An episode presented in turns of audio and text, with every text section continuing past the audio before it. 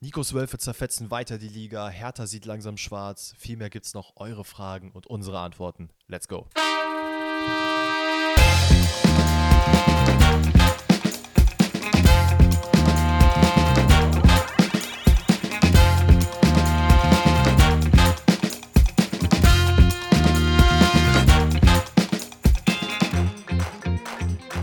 Leute, herzlich willkommen. Tiere, Menschen, Pflanzen, Leute des guten Modegeschmacks, Leute des guten Pfostengeschmacks. Herzlich willkommen zu einer neuen Folge. Wir sind, glaube ich, im ersten Bundesliga-Rückblick in der englischen Woche an einem Donnerstag im Jahre 2023. Das war jetzt ein sehr langer Satz, aber wir haben es hinbekommen. Das ist korrekt, ähm, ja. Ja, es ist wild. Also ich muss echt sagen, das hat mich out of nowhere gehittet, hatte ich ja schon am Montag gesagt. Und es ist wirklich, es ist so krass, wenn man überlegt, dass man einfach die ganze Winterpause hatte, dass man die mhm. WM hatte und einfach so viele Spiele auf einmal noch nie passiert sind gefühlt und plötzlich kommen die aus dem Nichts geschossen. Hier hast du Leverkusen-Bochum. Ich sehe jetzt am Wochenende wahrscheinlich zum fünften Mal in dieser Saison das äh, Berliner Derby. Es ist wirklich wild. Also Bundesliga ja, vor allen Dingen hast du dann noch. Dann hast du auch noch Handball-WM ja gehabt, falls du dich ja auch für interessierst, jetzt nicht du, sondern man generell. Das sind ja auch viele mhm. Leute, die das dann auch noch gucken. Ich, ich habe zum Beispiel auch ein, zwei Spiele geschaut, so. Ähm, das ist einfach, es ist einfach zu viel. Es ist einfach zu viel. Aber es ist doch geil. Also, äh, Bundesliga ist back und äh, ich bin zwar nicht der größte Fan englischer Wochen, weil ich immer finde, so, ich denke mal so ein bisschen auch an die Profis, dass die auch ein bisschen irgendwie, äh, wie heißt das, Ruhe brauchen und so. Aber ähm, es ist in Ordnung als Fan, glaube ich, dass ich ja, ich, sag, ich, sag, ich sag, wie es ist, die sind mir wirklich so egal. Das ist gar nicht das, das, ist gar nicht das Problem. Die verdienen ihre paar Millionchen. Ich denke mir eher so, ach Digga, Alter, Dienstag, Mittwoch dann nochmal Fußball gucken, dann Freitag, Samstag, Sonntag nochmal Fußball gucken. Leute, lasst uns atmen. Ja, das stimmt, das stimmt. Das kann ich auf jeden Fall nachvollziehen. Ich muss auch sagen, wir haben ja eben schon ein bisschen drüber den Spieltag geredet, bevor wir jetzt auf Aufnahme gedrückt haben. Wie du halt meintest, ne, es ist halt irgendwie, es gab zwar ein, zwei geile Spiele so, aber ans Wochenende kam es jetzt nicht ran, finde ich, der Spieltag. Nee, absolut nicht. Man hat so richtig Vollgas gegeben und bei diesem Spieltag äh, ein bisschen äh, äh, Schritt zurückgegangen. Aber bevor wir mit dem Bundesliga starten, mit dem Bundesliga wahrscheinlich, äh, mit der Bundesliga starten, erstmal die klassische Frage: Wie geht's dir?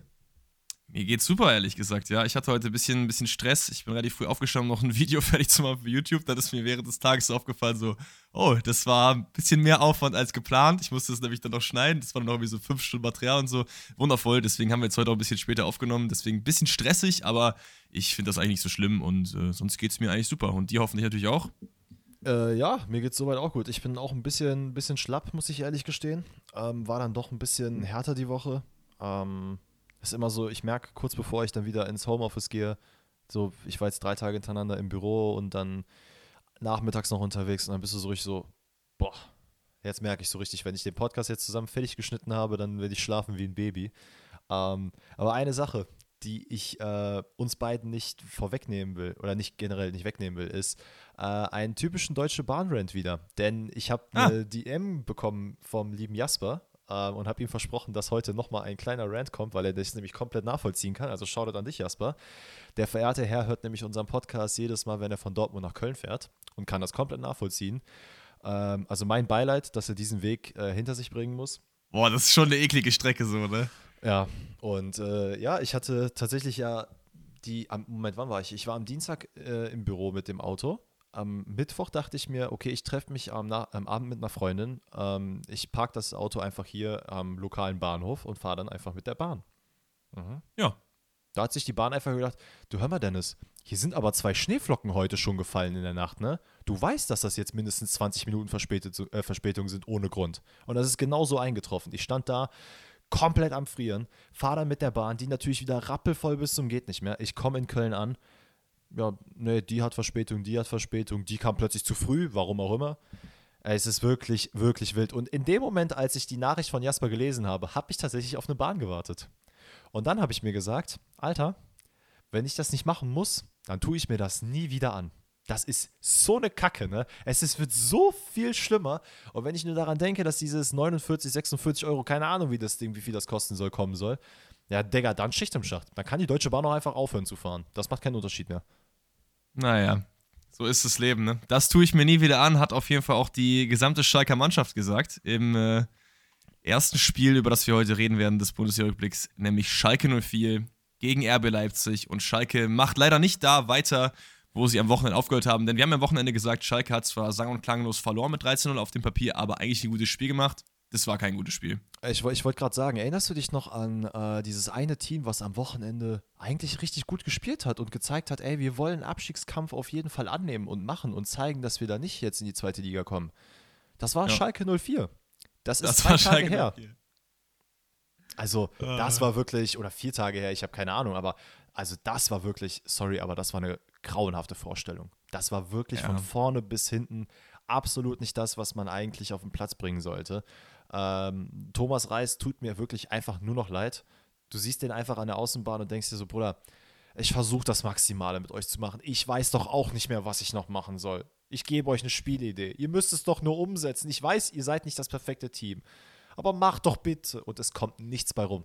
Die Fans auch, man muss auch sagen, gut, ich spreche da als Dortmund-Fan. Ähm, ich, ich weiß auf jeden Fall, wie es ist, wenn die Mannschaft mal Kacke spielt. Aber wenn ich Schalke-Fan wäre, da wäre ich, glaube ich, auch sehr, sehr abgefuckt auf mein Team. Und dann kann ich auch verstehen, dass in der Halbzeit zum Beispiel dann ausgebuht wird. Ey, gegen, ich glaube, 70., 75. Minute war das halbe Stadion schon leer, weil die einfach alle keinen Bock mehr hatten. Es ist wirklich hart. Also, wenn du schon Kacke spielst und du hast dann nochmal äh, so ein, ja, wie soll ich sagen, so ein Hinterhalt von den Fans, das ist halt auch Kacke, ne? Ja, vor allen Dingen ist das wieder so ein Anzeichen von, es geht wirklich wieder bergab und zwar richtig bergab. Also es ist nicht, es ist kein Problem, wenn du in der Abstiegszone stehst als Schalke 04, äh, wenn du Leistung ablieferst wie gegen Frankfurt, aber sobald es wieder so kippt, dass es wieder so Spiele werden wie jetzt äh, gestern oder vorgestern, vorgestern, ähm, heute ist ja Donnerstag, ähm, dann geht es wieder wirklich in ganz, ganz schwierige Gewässer so, weil dann hast du wieder die Fans gegen dich. Wir haben alle gesehen, was da passiert ist mit Liga, mit runter in Liga 2 und dann äh, diese ganze Chose, die da kam, wo dann irgendwie die Fans da hinterhergelaufen sind und so weiter und so fort. Das war alles irgendwie sehr, sehr ungeil. Ich kann ja, Frust absolut. auf jeden Fall verstehen. Ähm, aber ja, es war, es war auch einfach wieder so, äh, am, am Wochenende fehlt das Glück jetzt war es wieder eine schlechte Performance, nächstes Wochenende fehlt dann wieder das Glück, ne? Und so hast du dann einfach keine Punkte gesammelt. So. Lass uns ja, mal absolut. die Events so ein bisschen durchgehen, weil natürlich hat Schalke auch nicht gut getan, erst gegen Frankfurt und dann gegen RB Leipzig zu spielen. Das sind zwei starke Teams in der Liga. RB Leipzig hat hier gezeigt, warum sie auf jeden Fall Bayernjäger Nummer 1 für mich aktuell sind. Ähm, mit vielleicht Wolfsburg, könnte man drüber nachdenken. Ja. Zwinker an Richtung Nico Kovac.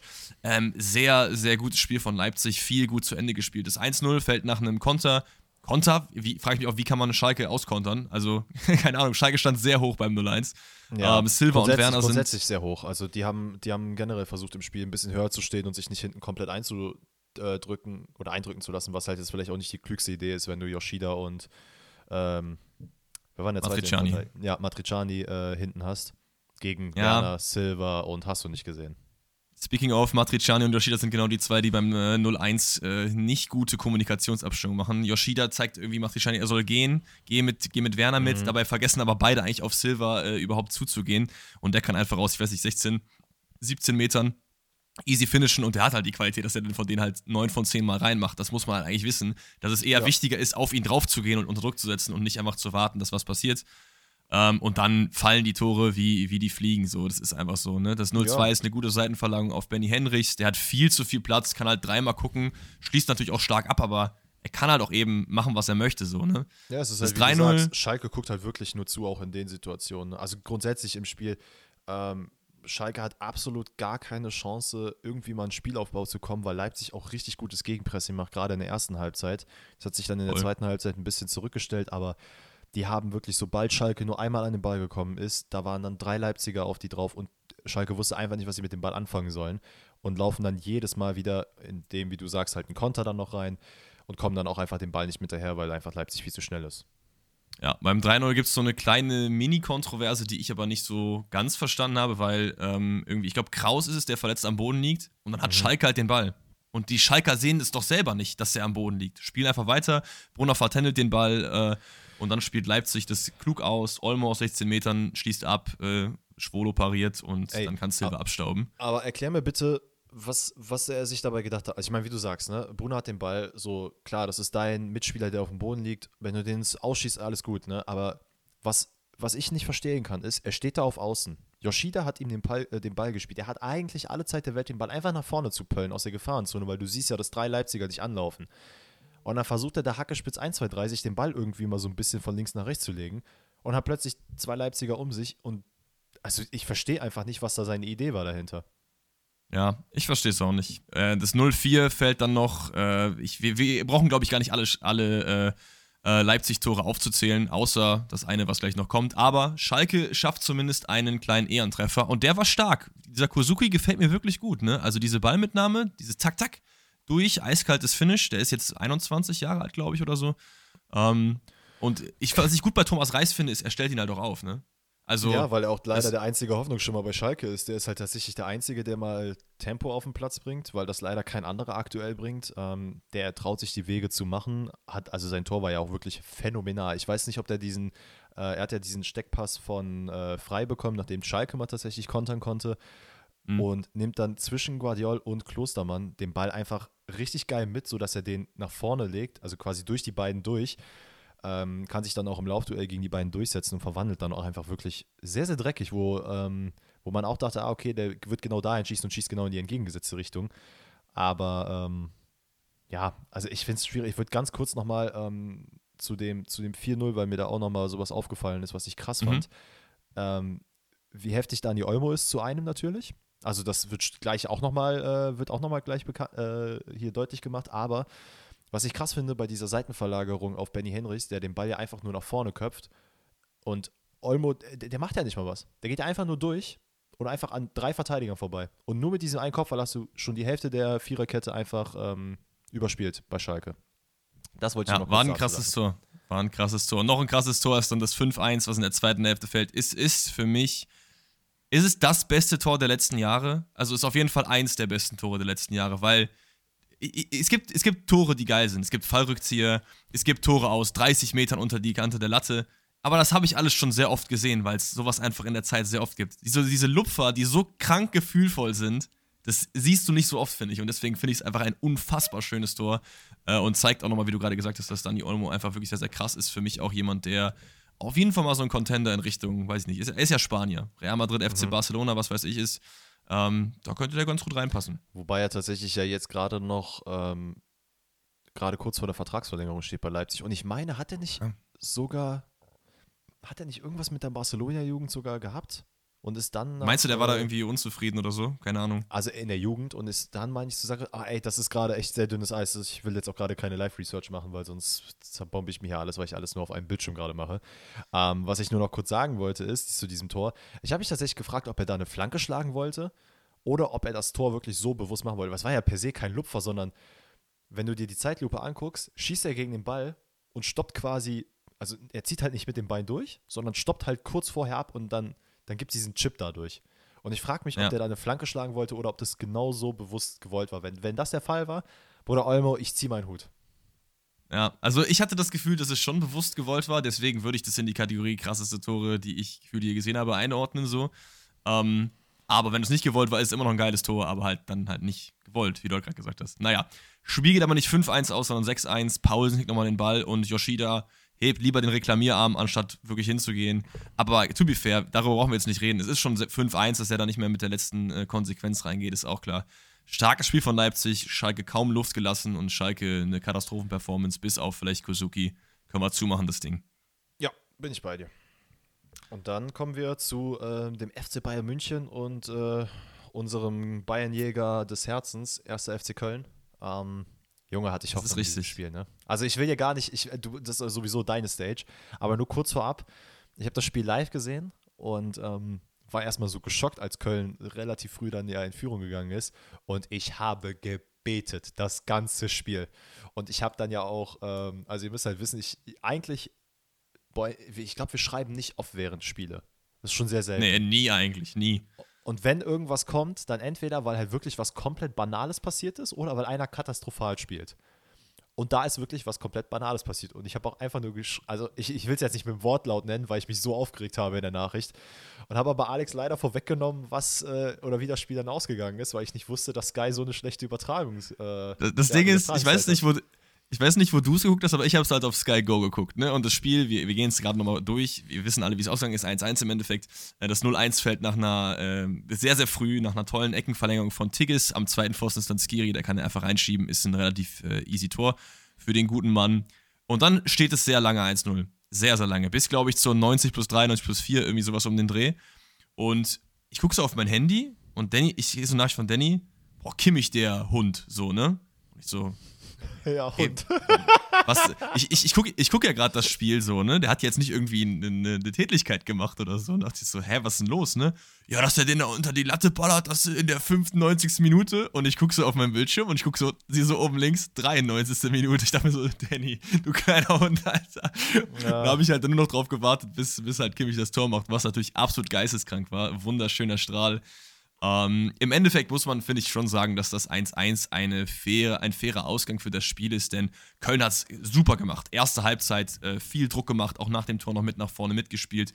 Ähm, deswegen geht der Punkt auf jeden Fall klar. Bayern darf sich auch nicht beschweren, wenn das hier äh, drei Punkte für Köln gibt. Aber in der zweiten Halbzeit hat dann Bayern doch schon sehr Köln hinten reingedrückt. Chancen nach Chancen nach Chancen. Schupomoting hat eine tausendprozentige, die er, wo er alleine vom freien Tor ist, an den Pfosten macht, weil er im Fallen ist. Ich Aber was nicht so abseits da? Ich meine, es wäre danach abseits. Ich, ich meine, es wäre danach abseits Kann gewesen. auch sein.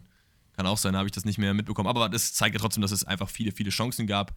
Und äh, ich weiß nicht, find, du findest es auch gerechtfertigt oder findest, hättest du Köln hätte da safe den Dreier mitnehmen müssen? Nein, auf gar keinen Fall. Ich, ich hätte mich auch nicht gewundert, wenn Bayern dann in der zweiten Halbzeit dann noch das Spiel komplett dreht. Also ich finde es geil, wie Köln gespielt hat, weil es wirklich dieses David gegen Goliath war. Man hat wirklich alles reingeschmissen. Ey, äh, wie heißt er denn? Ähm, Chabot? Chabot? Jeff Chabot, ja. Junge, der Mann hat wirklich mit seinem linken Ei verteidigt, wenn es sein musste. Der hat alles ja. reingeworfen. Ähm, das war so geil, wie Köln gespielt hat. Wirklich dieses, dieses dreckige Kreisliga-Fußball. Man spielt gegen eine Bezirksligamannschaft und Hauptsache einfach nur irgendwie dann da in die Bälle reinwerfen. Ähm, ich finde, Bayern hat dann auf jeden Fall auch überkranke Chancen gehabt, äh, die die hätten verwandeln müssen. Aber ich finde es auch gut, dass Köln tatsächlich sich nicht komplett hinten verbarrikadiert hat, sondern auch Aktionen nach genau. vorne hatte. Und ich sag mal so, wenn man dann noch ein bisschen mehr Luft gehabt hätte, die man ja die man äh, sehr wahrscheinlich bei dem ganzen Verteidigen rausgelassen hat, hätte man eventuell sogar noch das ein oder andere Tor schießen können. Ähm, von daher bin ich auch im Endeffekt bei dir. Also hätte man das, hätte man da drei Punkte gemacht, hätte Bayern sich nicht beschweren können, weil man dann auch einfach nicht genug gezeigt hat oder nicht genug gemacht hat, damit der Ball reingeht. Und das ist bei der Klasse von Bayern durchaus möglich. Aber so finde ich, es geht das auch in, voll in Ordnung. Eine Frage, die ich noch an dich habe, und das ist vielleicht so ein bisschen neben dem Platz eher Thema. Es gab ja die Diskussion jetzt, gerade weil Gnabry auch in der Halbzeit, glaube ich, ausgewechselt wurde oder kurz nach der Halbzeit. Er war ja auf der Fashion Week in Paris am Sonntag. Und dafür ja. gab es jetzt wohl für Gucci Gnabry äh, irgendwie kontrovers und gibt es Stress wegen Salihamidzic, weil er am Sonntag da nicht gut gespielt hat und äh, oder jetzt am Dienstag nicht gut gespielt hat. Denn Sonntag ist ja ein Ruhetag und da soll der Spieler sich ausruhen. Und ich denke, ne, sag erstmal du, was du denkst. Ja, du hast jetzt so ein bisschen äh, eine Frage vom QA vorweggenommen, ist aber gar nicht schlimm. Ich äh, nehme sie einfach jetzt, ich ziehe sie ein bisschen vor. Die kommt nämlich von Dani, der fragt nämlich genau, was du gesagt hast. Meinung zu Brazzos Aussage über Gnabri und ich habe noch nie so was Dummes gehört. Also, wie kann man denn als Arbeitgeber darüber verfügen wollen, was sein äh, Employee in deiner Freizeit macht? Digga, ich verstehe, dass es Klauseln gibt für Extremsport, ne? Dass der jetzt nicht irgendwie, weil sie mit dem Mountainbike drei Backflips versucht am Sonntag, das ist, das ist egal, ne? Aber der Mann hat frei. Was willst du dem denn sagen? Ob der auf die Fashion Week geht oder ob der zu Hause Mario Kart spielt? Ist doch scheißegal. Also. Deswegen, ich check das überhaupt nicht. Und vor allem, was mich daran wieder am meisten genervt hat, ist, dass es nicht passiert wäre, wenn Bayern gewonnen hätte. Und das ist halt mhm. dumm. Weißt du? Du, du musst das, wenn, wenn du so bist und das, diese Schiene fahren willst, musst du es so oder so machen. Aber hätte er safe nicht gemacht.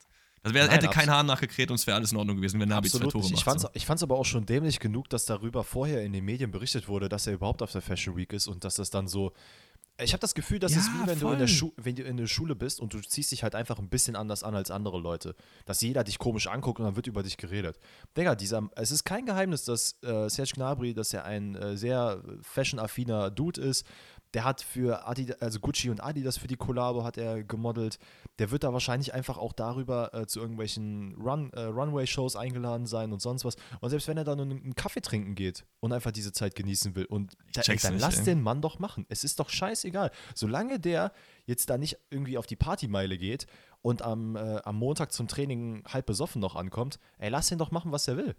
Genau, das ist auch was anderes. Ne? Ich finde, es gibt schon so ein, zwei Aktivitäten, wo man sagen kann, okay, das ist jetzt nicht so super geil. Ne? Gerade während der Saison irgendwie jetzt in der Woche Party machen, wie das dann so ein Ronaldinho ab und zu gemacht hat und so. Das ist halt, verstehe ich, dass man sich darüber aufregt. Aber das ja. war ja nicht der Fall. Das war einfach ein ganz normales Event, so. Keine Ahnung. Und Check ich finde, das ist einfach auch, das ist, das ist ja auch äh, damals Thema bei Tuchel und äh, als er angefangen hat, bei Chelsea zu trainieren du darfst das nicht machen, du darfst hier nicht hingehen, du darfst das nicht machen. Jedes Mal, wenn du auswärts essen gehst, musst du darauf und darauf achten. Ich verstehe auch da die Ernährungsgeschichten äh, der Leute, keine Frage. Ey, aber das sind halt immer noch Leute, die Freizeit haben. Und kein Arbeitgeber der Welt hat dir eigentlich vorzuschreiben, wie du deine Freizeit äh, zu genießen hast. Klar, natürlich mit Abstrichen hinsichtlich Extremsport und wo du dann irgendwie deine Arbeit äh, vernachlässigen könntest. Aber das ist ja bei solchen Sachen absolut nicht der Fall. Wenn Karim Adeyemi Podcast aufnehmen darf, äh, keine Ahnung, Max Kruse darf in der Shisha-Bar sitzen. Mein Gott, dann lass doch ein Gnabri sich schön anziehen und in Paris rumlaufen. Ja, ich verstehe es auch nicht. Für mich ist es auch einfach nur eine Ausrede, weil es nicht gut läuft gerade und fertig. Gut, ähm, lass uns mal das Bayern-Spiel zumachen. Wir gehen weiter zur TSG Hoffenheim gegen den schönen Bono und seinen VfB und ich bin entzürnt. Das waren drei Punkte für Stuttgart. Kenne ich nichts. Mhm. Ja, also Stuttgart war in dem Spiel am, am Ende, ja, ne, Stuttgart war in dem Spiel über lange Zeit die bessere Mannschaft, hat sich mehr Chancen rausgespielt, mehr Ecken gehabt, mehr Torschüsse und so weiter und so fort. Ähm, ich finde, die hätten hier drei Punkte mitnehmen müssen. Wir gehen mal das von Anfang an durch. Man geht erstmal in Führung aus Hoffenheimer Sicht und Stuttgart äh, fehlt da so ein bisschen der Zugriff. Antrino kriegt dann den Ball auf der linken Seite ähm, des Strafraums und macht einfach eine geisteskrank geile First-Time-Vorlage. Also der Ball kommt irgendwie zu ihm, er wuppt den irgendwie so über den Spieler rüber und Kamaric mit so einem Halbvolley dann äh, in Ey, die Maschen. Aber, aber, das kann der auch. Und da, da siehst du wieder, ich weiß nicht, warum Leipzig den halt also jetzt loswerden wollte, weil David Raum spielt ja, stand jetzt auch gar keine Rolle gerade bei Leipzig. Und du hast dir mhm. einfach so geil, so einen geilen Flankengeber hast du abgegeben. Und ich finde es geil, dass er das bei Hoffenheim immer wieder zeigt. Ich meine, später beim 2-2, äh, ne, also vorab, das Spiel geht 2-2 aus. Äh, genau die gleiche Geschichte. Dieser Mann ist einfach ein Gott in Flanken. Ist er wirklich. Also ich finde es auch ein bisschen schade. Ich meine, ich habe jetzt nichts gegen Hoffenheim, aber ich finde, der ist da irgendwie auch so ein bisschen verschwendet eigentlich. Also mhm. der gehört eigentlich in so eine bisschen bessere Mannschaft. Weiß weiß ich. Mir fällt jetzt gerade keine ein so. Leipzig hat eigentlich schon, hat eigentlich schon gut gepasst, finde ich. Ähm, aber naja, it is what it is. Auf jeden Fall kommt dann Stuttgart immer besser ins Spiel und äh, macht dann noch zwei Tore. Ähm, der Ball ist nach einer Ecke eigentlich weg beim 1-1. Stuttgart erkämpft sich aber krass in die Zweikämpfe. Ich glaube, es ist Waldemar Anton, der da irgendwie wirklich mit seinem Leben verteidigt, weil das wäre ein dicker Konter für die TSG geworden. Ähm, der Steckpass kommt dann, ich weiß gar nicht von wem, aber auf Girassi und der ist echt gut in Form. Der straft die ganzen Kölner Lügen, die sagen, du hast bei uns nichts gerissen. Starker, starkes Finish. Ja, der Ball kam von äh, Hamada, ähm, der ja. auch grundsätzlich ein gutes Spiel gemacht hat. Äh, ich ich fand's krass, weil ich fand schon, ja, bis auf das Ende, was er da, das war vielleicht ein bisschen Banane. da kommen wir gleich noch drauf. Ich, ich finde, es ist halt crazy, gerade in dieser Situation zu sehen, wie einfach, also ich dachte eigentlich, okay, das wird ein Hoffenheim-Konter. Dann dachte ich mir so, ah, okay, jetzt kontert Stuttgart. Dann verliert man doch wieder den Ball. Dann kommt Mafropanos aus dem Nichts mit seinem Turban, gewinnt den Ball wieder. Und das war so ein Hin und Her, Hin und Her Konter. Und plötzlich ist einfach, ähm, ich glaube, es war Akpoguma, der dann auch das Abseits aufgehoben hat, weil sonst wäre Girassi nämlich dick in die Abseitsfalle gelaufen. Ähm, aber hat das, wie du sagst, hat das Killer gut gemacht, war richtig nice. Ich finde auch generell, Stuttgart kommt gut ins Spiel rein oder äh, generell viel, viel besser ins Spiel rein. Es ist auch sehr intensiv, aber irgendwie, es sind wenig Ereignisse. Habe ich so zumindest ja, aber das, das Gefühl gehabt. Aber das ist Labadia-Fußball, ne? Das war es schon immer. Labadia hat jetzt nicht ja. den größten Hurra-Fußball gespielt. Labadia ist jemand, der ist noch nie abgestiegen, ist immer als Feuerwehrmann gekommen, weil er eben einfach dieses, diesen Art Fußball spielt. Er ist sicher, wir machen unser Ding, wir gucken, dass wir ab und zu ein paar Chancen haben, aber wir gehen halt keine großen, krassen Risiken ein. So. Und ich muss ja, ehrlich gesagt sagen, ich finde, das hat er jetzt in diesem Spiel und auch im letzten Spiel eigentlich ganz gut gemacht. In beiden Spielen kann man durchaus als Sieger vom Feld gehen. Äh, hier muss man eigentlich als Sieger vom Feld gehen. Es ist ein bisschen bitter. Ähm, das 2, 2 zu 1 fällt dann auch noch für Stuttgart. Wie gesagt, an beiden Toren Ahamada beteiligt. Ähm, der den Ball auf Endo legt und der schließt von 16, 17 Metern oder so irgendwie ab. Starker Schuss. Ähm, ich finde auch immer, Endo hat man auch gar nicht so als Finisher auf dem Schirm, aber der hat ja echt schon einige Tore gemacht, ne? Ja, und einige ziemliche Brettertore. Ähm, also nicht nur, dass der einfach der ähm, japanische Kante ist und einfach bei Stuttgart das äh, Mittelfeld komplett aufräumt, was er auch da in dieser Szene gemacht hat. Gewinnt den Zweikampf, leitet es selber ein und steht dann sogar noch am, äh, also quasi im Rückraum und zieht den einfach auch direkt so ab. Das ist schon echt äh, bemerkenswert gewesen, fand ich sehr, sehr geil. Bisschen dumm war dann, äh, dass Ahamada einfach, da, aber ich wusste auch nicht, dass es diese Regel gibt, jubelt, läuft zu den Fans, ähm, alle jubeln an der Eckfahne. Er dachte sich, nee, ich will wirklich mit den Fans jubeln. Springt zum Zaun, äh, die Leute umarmen den und er kriegt eine gelb-rote Karte. Denn es gibt tatsächlich die Regel, ähm, dass wenn ein Spieler sich an den Zaun hängt, dass er eine gelbe Karte bekommt. Ich glaube, das wusste ja. er nicht. Ich weiß nicht, ob du es wusstest. Ich wusste es nicht. Ich wusste es auch nicht. Aber ich glaube, jetzt wissen es alle. Und es ist so eine bananen äh, gelb-rote Karte gewesen. Man hat sich damit jetzt nicht per se direkt geschwächt, weil ich finde, grundsätzlich hat Stuttgart weiterhin noch gut Druck gemacht. Klar, Hoffenheim hat natürlich jetzt versucht, nochmal alles reinzusetzen. Ähm, hat dann am Ende in der 90. plus 4 ein wirklich in meinen Augen atemberaubendes Tor von Kramaric, äh, hat sich damit dann noch zum 2-2 gerettet. Äh, der Ball kommt irgendwie zu Andrelinho, der den Ball auch, ich glaube, es war nach einer Ecke oder wenn, wenn ich mich jetzt richtig äh, ja. entsinne, der den einfach dann auch wieder genau wie beim ersten Tor unglaublich geil reinlegt. Der Ball wird dann noch in der Mitte so halb weiter verlängert auf Kramaric, der den Ball erstmal festmacht im Strafraum ähm, an der rechten Seite, nach innen zieht und dann wirklich einfach den ins lange Eck schlänzt. Ein wunderschönes Tor. Wie du sagst, in meinen Augen auch absolut nicht verdient. Stuttgart hätte da als Sieger hervorgehen müssen. Ähm, ich glaube, es ist, also man hat jetzt, ja, wie soll ich sagen, es ist für Stuttgart jetzt nicht das geilste Ergebnis, aber ich glaube, man kann, man kann mit dem Punkt jetzt leben. Man hätte sich natürlich mit drei Punkten auf jeden Fall besser positionieren können. Es ist halt das, was ich gesagt habe. Es ist halt auch, wie du diese Spiele bestritten hast. Ne? Und es waren beides Spiele, die du gewinnen hättest können. Und es sind äh, gute Leistungen gewesen. Deswegen geht es schon in Ordnung. Ist ein bisschen ärgerlich, aber ja. Was, also das Ding ist, weißt du, wofür Hamada die erste gelbe Karte bekommen hat? Hm, Habe ich jetzt nicht auf dem Schirm, ne? Für Meckern beim Schiri. Also das war ja nochmal unnötiger so. Also, keine Ahnung, das war auf jeden Fall ein bisschen schwierig. Es lag jetzt im Endeffekt nicht daran. Aber 2-2 ähm, geht hier so halb in Ordnung, wie gesagt. Dann haben wir als nächstes die Hertha. Und ja. ähm, Wolfsburg ist auf jeden Fall auf einer Mission. Und zwar jeden abzuschlachten, der ihnen in den Weg kommt. Junge, was geht denn da mit Wolfsburg ab? Ey, sechster Sieg in Folge elf Tore in den ersten zwei Spielen. Das ist komplett nuts. Und das ist auch nochmal so ein Punkt, an dem zumindest ich ähm, mich entschuldigen muss für mein äh, Vergangenheits-Ich.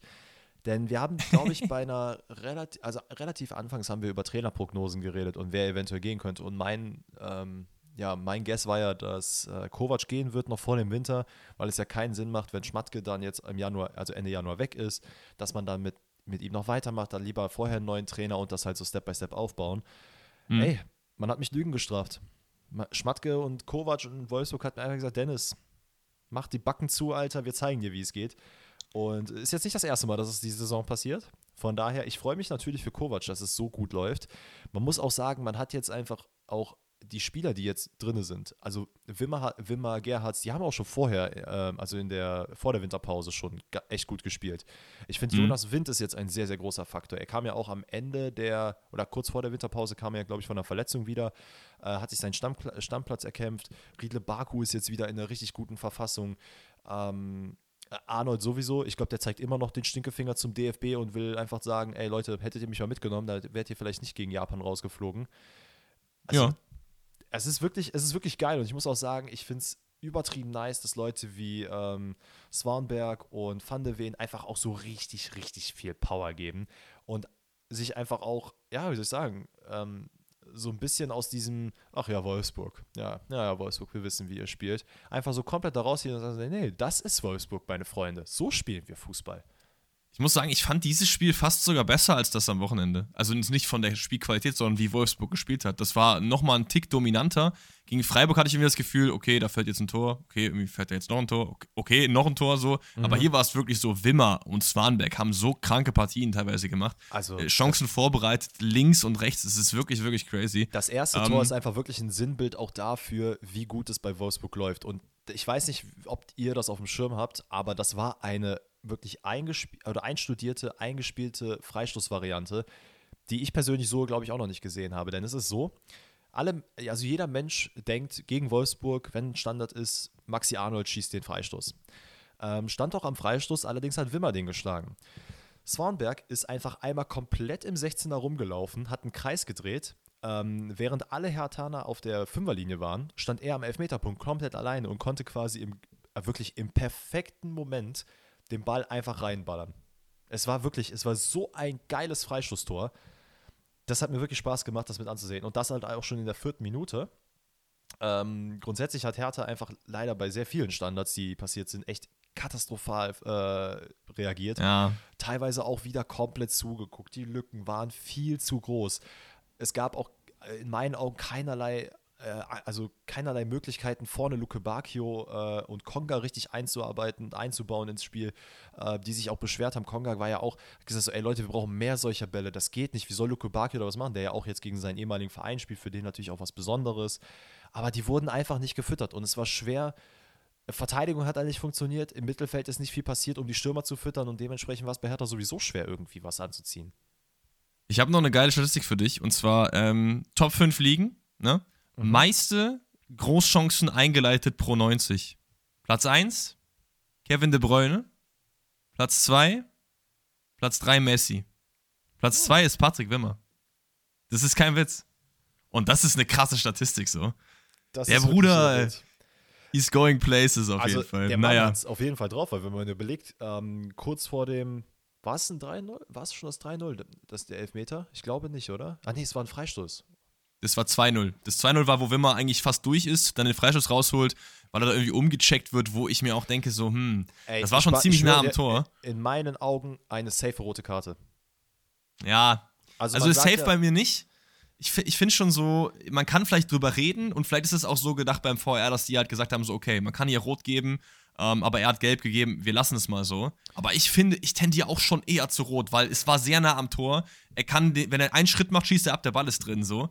Und ja, da läuft noch jemand nebenher, aber der war schon noch ein, zwei Schritte weg. Und das ist nämlich genau der Punkt, weil im Gegensatz zu dem äh, zu der Delicht und Upamecano Aktion jetzt vom letzten Spieltag war es hier tatsächlich so, wie du sagst, man ist sehr nah am Tor äh, Kempf war, stand daneben, äh, Kempf, aber das Ding ist, Wimmer ist halt quasi von rechts nach links reingelaufen. Wird dann von der linken Seite gestoppt. Kempf war auf der rechten Seite. Der hätte ihn per se gar nicht richtig aufhalten können, außer der Gretchen auch noch von hinten weg. Und ich glaube, man hätte sich absolut nicht beschweren können, wenn es eine rote Karte gegeben hätte. Ähm, allerdings ist es so, natürlich, es gab jetzt keine Elber, es gab eine gelbe Karte, äh, man hat einen Freistoß geschossen und dann dachte sich Luke Bacchio, Alter, weißt du was? Ich fand das, was Bebu gemacht hat, geil. Aber ich top ja. das jetzt. Ich heb nämlich einfach mal meinen Arm bewusst hoch, wenn ich sehe, dass der Ball über meinen Kopf geht. Und hau den einfach mal mit dem Ellenbogen noch weg. Ich, ich weiß auch nicht. Also, also es ist aber schön zur Abwechslung mal nicht darüber reden zu müssen, wie unnötig Handelfmeter waren, im Sinne von, warum wurden die überhaupt gegeben, sondern das waren jetzt wirklich beides so unfassbar klare Handelfmeter. Ähm, ja. Maxi Arnold macht den dann sicher rein, ballert den da ähm, rechts oben rein. Und dann. Richtig viel Hass, der war da reingeschossen. Dann beginnt aber die Hertha mehr und mehr zu schwimmen. Ne? Also dieser Ball von äh, äh, Rogel oder wie auch immer man den ausspricht auf Sunic, der war was, das war ein absoluter Käseball und dass Sunic ihn dann vertändelt, ist jetzt finde ich auch gar nicht so sein Fehler, sondern der Ball vorher war einfach nicht gut. Ähm, Arnold leitet das dann ein, wundervoll, äh, Swanberg verlängert und Wind, der guckt, der sieht, der macht einfach ein Stürmer, wie man ihn haben will. Das ist so, so schön, der war so lange jetzt auch verletzt und so, dass er jetzt einschlägt, das, äh, das war so fühle ich auf jeden Fall. richtig entspannter Heber. Der hat gedacht so, ja. hm, soll ich den jetzt schießen? Ah, ich könnte ihn auch lupfen, ne? Ein Lupfen ist eigentlich immer ganz geil. Ich weiß, der Alex, der mag Lupfertore. Ja, komm, ich mach mal ein Lupfertor. So was war das. Let's go. Dann zu Beginn der zweiten Halbzeit hat erstmal Kevin Prinz Boateng äh, sich ein paar Hertaner gepackt. Äh, äh hier, einen äh, Türkenkreis gemacht, ein bisschen rumgeschubst, ein bisschen gesagt, hier Leute, so und so wird jetzt gespielt, weil wenn nicht, dann gibt es später in der Kabine ein bisschen Stress. Und scheinbar hat das gewirkt fürs Erste. Denn tatsächlich kommt Hertha ein bisschen besser ins Spiel. Also wir reden da im Verhältnis zur ersten Halbzeit, kommt man besser ins Spiel. Ähm, man, man versucht sehr viel mehr, allerdings ist es so, dass das leider auch nicht lange hält. Ähm, also man merkt dann irgendwann, man wird es ein bisschen runtergeschraubt, wenn man, wenn man auch sieht, dass diese, dieses Feuer leider keinen ja, kein Ertrag bringt. Denn man wird dann auch am Ende kalt erwischt in der 72. Minute, äh, weil Swanberg einfach denkt, er wäre Lionel Messi. Ähm, er, bekommt den, er bekommt den Ball auf links. Äh, ich weiß nicht, was sie da alle mit Heber hatten, ne? Aber er legt sich den Ball quasi von der Außenlinie weg, denkt sich so, hm, ja, okay, mache ich mal nochmal Körperdrehung, guck mal nach oben und spiele einfach einen Heber komplett auf die andere Seite. Also es war so ein übertrieben geiles Ding. Und Riedle Baku dachte sich dann auch so, ja Digga, normale Tore sind ja läsch. Ne? Also das, das ist ja nichts. Ich habe jetzt schon mal ein Dropkick-Tor im letzten Spiel gemacht. Weißt du was, ich nehme den jetzt auch einfach mal direkt, weil ich glaube, ich kann das. Und zack, bumm, steht's 4-0. Ja, war, war ein krasses Tor.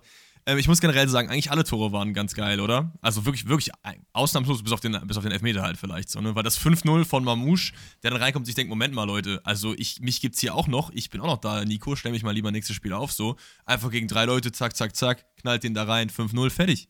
Also, wie er da, ich glaube, es war Uremovic und äh, ich glaube, Scherzhaft heißt der Spieler, oder? No, Scherhand. Scherhand, okay. Scherhand. Ähm, also, ja, wieder die Namen. Aber egal, wie er die beiden. Scherzhaft, Junge. weißt du, was das Problem ist, wenn ich mir die Sachen aufschreibe? Drecks Apple. Ohne Spaß, ich bin Apple-Verfechter, aber Drecks Apple hat so eine Kack-Autokorrektur und ich sehe nicht, wenn, die, wenn ich halt blind schreibe, dann sehe ich nicht, was da jetzt korrigiert wird. Und dann lese ich mir die Notizen durch und dann habe ich jetzt so ein Scherzhaft stehen. naja. Ja, ist irgendwie witzig. Komm, lass das Spiel zumachen, da gibt es eh nicht mehr viel zu sagen und wir gehen rüber zu Mainz gegen Dortmund. Das ist mal wieder deine Bühne. Also, also Leute, normalerweise, normalerweise würde ich jetzt wahrscheinlich einen größeren Teil ähm, für dieses Spiel einnehmen oder mir ein bisschen mehr Zeit dafür nehmen. Aber ich muss ehrlich sagen, ich habe da nicht viel zu sagen. Ich fand, das war einfach in meinen Augen mal wieder so ein typisches Dortmund-Spiel, nachdem man mal irgendwie ein bisschen Erfolg hatte. Äh, und da nehme ich jetzt gerade nur die erste Halbzeit von Augsburg äh, mal kurz raus, die einfach super war. Und das war wieder so ein Spiel, was einfach nicht geil war. Ähm, man geht sehr, sehr früh, ich glaube in der zweiten Minute, äh, durch eine Ecke und dann ein Kopfball von Lee in, in Rückstand. Äh, was daran liegt, dass Adeyemi einfach leider zwei Zentimeter zu klein ist, nicht an den Kopfball kommt und Riasson einfach sich dachte, er geht gar nicht erst zum Kopfball hoch. Wahrscheinlich, weil er damit gerechnet hat, dass Adeyemi den Ball äh, nimmt. Ja, das war, es waren halt zwei Leute da. Und Lee ist jetzt nicht der Größte und auch nicht das Kopfballmonster vor dem Herrn so. Ja. Das war wieder so typisch Dortmund verteidigen. So, das Spiel geht los und direkt so ein, so ein Schlag ins äh, untere, das, untere das Bauchsegment. Halt, das muss halt so. nicht sein. Insbesondere ist es bei Dortmund ja jetzt auch bekanntlich so, dass wenn du nimmst dir viel vor vor dem Spiel und dann passiert in der zweiten Minute sowas und sag mal, wir haben jetzt auch nicht die Mentalitätsbestien bei Borussia Dortmund. Deswegen ist es dann wieder so, ach ja gut, mein Gott, jetzt ist das gleiche wieder passiert, wie es in den letzten 20 Spielen ist. Ja, mein Gott, dann spielen wir auch so wie in den letzten 20 Spielen. Ähm, allerdings sagte sich Reyerson, nee, machen wir nicht so. Denn der macht à la Robin-Manier, zieht der in der vierten Minute mal von der rechten Seite einfach mal ein bisschen in die Mitte und zieht ab. Ähm, ich glaube, Edi Nilsson war es, der den Ball noch abgefälscht hatte. Ähm, ja, Fernandes war es. Ich muss aber ehrlich sagen, also fand's, das war jetzt eine gute Aktion, also es war eine okay Aktion, aber ich fand, das war auch einfach nur sau unglücklich. Weil ja, natürlich war es sau ähm, unglücklich. Es ist, es ist ja nicht äh, Zehntner gerade im Tor, sondern Finn Dahm bei den Mainzern und der war halt schon auf dem Boden. Also wenn er ein bisschen länger wartet, dann hat er den easy, aber er hat sich halt schon gelegt, deswegen kriegt er den dann nicht, weil er dann so abgefälscht wird. Natürlich. Ähm, also übertrieben glücklich und das geht niemals rein normalerweise so. Nee, absolut nicht, aber ich finde, das sind Aktionen, die du halt brauchst, weil das siehst voll, du auch voll. im weiteren Verlauf von, im, im Spiel und das habe ich ja auch oft gesagt, dass Dortmund einfach auch oft das Problem hat, dieses, dieses Tiki-Taka und den Ball am liebsten über die Linie tragen und dass dann einfach mal zwei, drei Leute aus der zweiten Reihe abziehen, finde ich auch vollkommen in Ordnung. Ähm, kurz danach zieht halt auch Dortmund wirklich an. Man drückt, drückt, drückt und drückt. Also man gibt, versucht richtig viel Gas zu geben.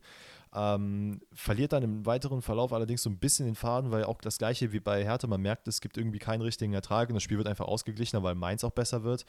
Ähm, kurz hervorheben will ich diese eine Aktion von Mukoku, ähm, wo es quasi eine tausendprozentige Torchance ist.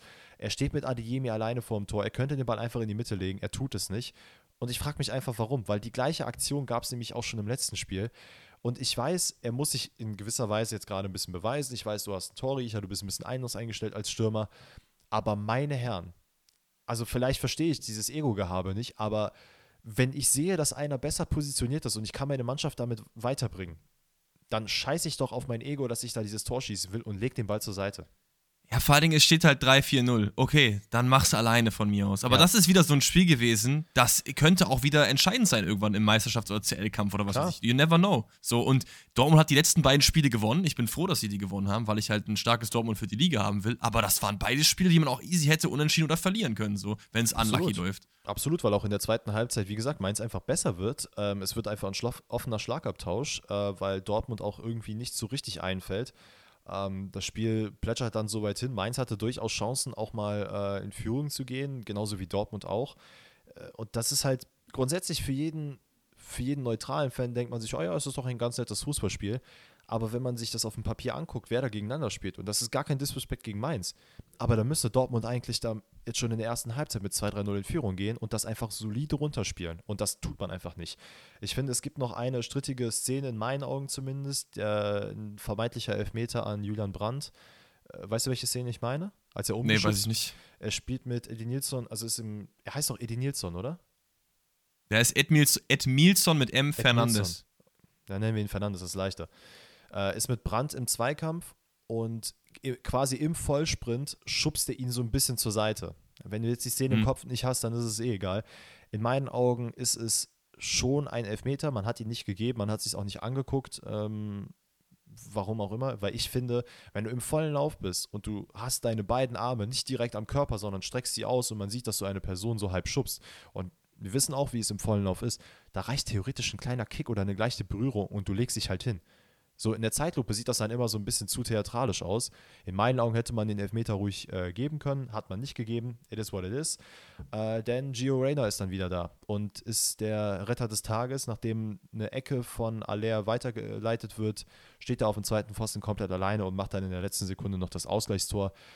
Ich muss ehrlich sagen, er hat mich gefreut, dass Dortmund gewonnen hat, aber das war auch so ein Spiel, wo ich mir dachte, so, Digga, damit kann man sich echt nicht brüsten. Und wenn ich dann lese und auch höre, dass Edin Terzic dann sagt, ja, wir sind zufrieden mit dem Spiel, du kannst mit dem Ergebnis zufrieden sein, dass du 2-1 gewonnen hast, aber mit dem Spiel kannst du absolut nicht zufrieden sein. Sehe ich nicht ja, wieso. also ich, ich fand auch, das war absolut kein, äh, kein gutes Dortmunder Spiel. Mich hat es so ein bisschen für Girena gefreut, haben ja vielleicht auch manche von euch mitbekommen, diese ganze Geschichte bei der US-Nationalmannschaft. Ähm, das hat irgendwie so, da gab es so, ich weiß nicht, hast du das auf dem Schirm gehabt, was da passiert ist so genau? Ich weiß nicht genau, was passiert ist. Ich weiß auch also, nur, dass also so basic, hin und her gab. Basically war es halt so, dass, dass äh, Giovanni Reina, ähm, sein Vater ist ja hier äh, Claudio Reina und der war Best Friends mit Greg Burhalter und das ist halt der Coach vom Nationalteam. Mhm. Und Gio Reyna hat halt nicht gespielt, weil Burr halt gemeint hat, so, yo, Leistung und so, wir müssen halt gucken. Und dann hat einfach die Mutter von äh, Gio Reyna halt so ein Statement gemacht, wo sie irgendwas aus der Vergangenheit aufgearbeitet hat, dass Burr halt immer mal seine Frau geschlagen also so richtig tief in die äh, Trickkiste gegriffen von vor 20 Jahren. Und da war dann so ein Riesending, dass Gio Reyna dann irgendwie äh, komplett da in diesen Strudel hineingezogen wurde, ich auch so denke, so ein richtiges Soccer-Mom-Move war das irgendwie so.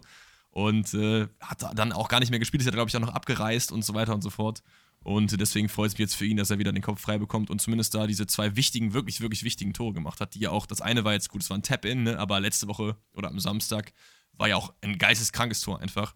Ja, aber und, ich meine, da äh, musst du auch auf dem zweiten Pfosten einfach stehen und ich meine, das zeigt ja auch, das stimmt, bisschen, das stimmt. was er ist nicht einfach irgendwo am 16. er hängen geblieben, sondern hat halt trotzdem noch diesen Drang dazu gehabt, dieses Tor zu schießen. Das ist natürlich lobenswert, keine Frage. Ich freue mich auch absolut für ihn gerade, weil es halt jetzt schon das zweite Mal ist, dass er Dortmund den Arsch rettet. Ähm, ist vielleicht auch ein Zeichen, dass man ihn halt als erstes spielen lässt ähm, und vielleicht mal Adeyemi ja, oder auch. Malen auf der Bank setzt. Ich weiß auch nicht. Das ist das Problem, das ist, das habe ich auch beim letzten Mal schon gesagt. Das ist einfach dieses große Problem. Du hast in der letzten oder in, der, in den letzten Spielen hast du einfach keine klare Startelf. Du hast jetzt auch wieder in der Innenverteidigung getauscht, weil Hummels irgendwie anfällig war. Dann Bellingham war jetzt äh, gesperrt. Deswegen musste Emre Can nachrücken. Ähm, und außen wolltest du dann wahrscheinlich nicht noch mehr tauschen. Es ist wirklich schwierig. Es ist wirklich schwierig, weil sobald du ein Puzzleteil rausnimmst, dann merkst du so, oh, okay, die anderen, die passen jetzt auch nicht mehr so gut.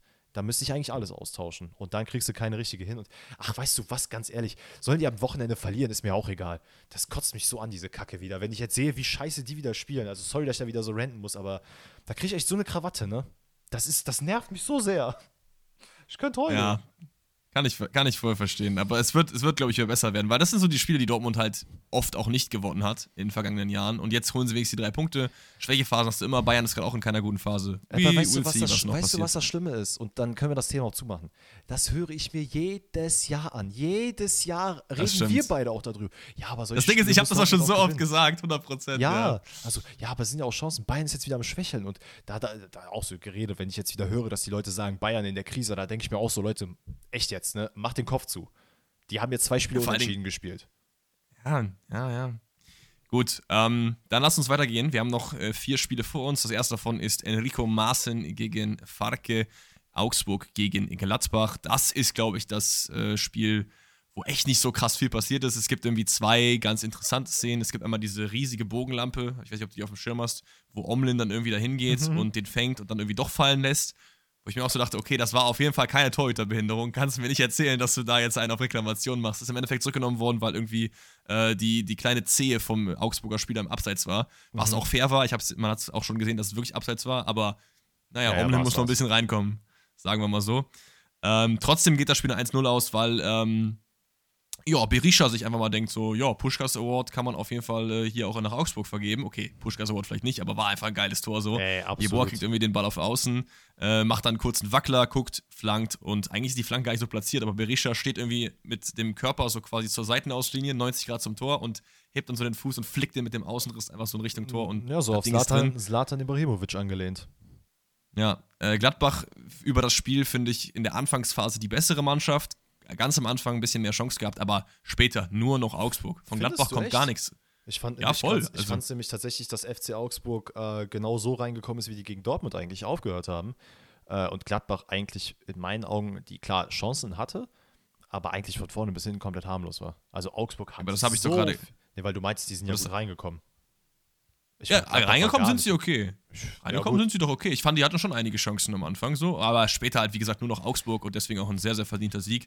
Ähm, ich finde, so slow and steady verliert man Gladbach so ein bisschen aus den Augen, wie schlecht die einfach geworden sind. Auch letzten Spieltag war es keine gute Leistung, ähm, wenn ich mich recht erinnere. Ich wollte mal gerade auf die Live-Tabelle schauen. Ähm, Gladbach abgerutscht auf Platz 9. Zwei Spiele in Folge jetzt verloren. Und äh, ich guck mal, wohin man nächste Woche muss. Man muss nach Hoffenheim. Ja, das könnte auch schwierig werden. Ey, man muss aber auch sagen, jetzt gerade die Bundesliga. Aber dann kommt Schalke, dann ist alles gut. Die Bundesliga wird auch gerade echt wieder sehr, sehr spannend. Ne? Also sowohl oben äh, als auch nach unten. Also es gibt halt so einen kleinen, so einen kleinen Sprung zwischen Platz 7 und Platz 8 mit 5 Punkten. Und darüber hinaus reden wir ab Platz 7, 29, 31, das geht hoch bis Platz 4, dann 32, 33, 36. Das ist schön. Das freut mich, ist weil geil. dann haben wir nämlich auch so Mannschaften wie äh, den SC Freiburg, zu dem wir eigentlich vielleicht auch als nächstes kommen können, ähm, Yes. die leider einfach die, äh, ja, die Bayern-Verfolger äh, Kutte abgenommen haben und es jetzt leider auch nicht mehr sind. Und Eintracht Frankfurt genauso. Denn äh, man trennt sich 1 zu 1. Freiburg jetzt auf Platz 6, äh, Frankfurt auf Platz 4. Und ja, also es, warte mal, warum habe ich mir denn geschrieben, Union anfangs besser? Ich Weiß was ich nicht. da aufgeschrieben habe. Ähm, Keine Ahnung. Nee, aber ich finde, Frank äh, Frankfurt ist gar nicht im Spiel drin. Also, Freiburg macht das Spiel. Frankfurt macht, aber das ist schlimm, wenn du zwei Mannschaften hast mit F. Ähm, also, Freiburg ist sehr, sehr gut im Spiel. Frankfurt, in meinen Augen, kommt echt nicht sehr, sehr viel. Ich finde, die Frankfurter Führung, so, ja doch, alles richtig. Die Frankfurter Führung ist komplett out of nowhere. Das ist so ein klassisches auch. Ding, wie es jetzt auch am Wochenende gegen Schalke war man, man erwartet gar nicht, dass Frankfurt überhaupt jetzt ein Tor schießt und dann hast du einfach einen Kolomuani, der einfach ähm, sich denkt, ja komm, scheiß drauf, den mache ich einfach. Ja.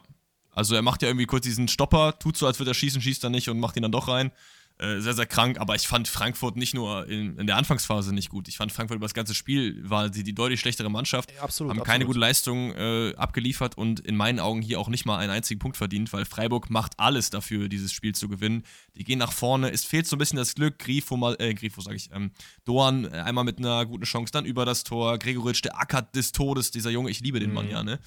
Ähm, der hat auf jeden Fall ordentlich reingebuttert. Grifo kommt dann später noch rein, man hat schon gemerkt, der fehlt Freiburg in seiner vollen Pracht so. Absolut. War Ist jetzt, glaube ich, irgendwie glaub- Genau, ist erkältet, ist erkältet. es, es war erkältet oder so, genau.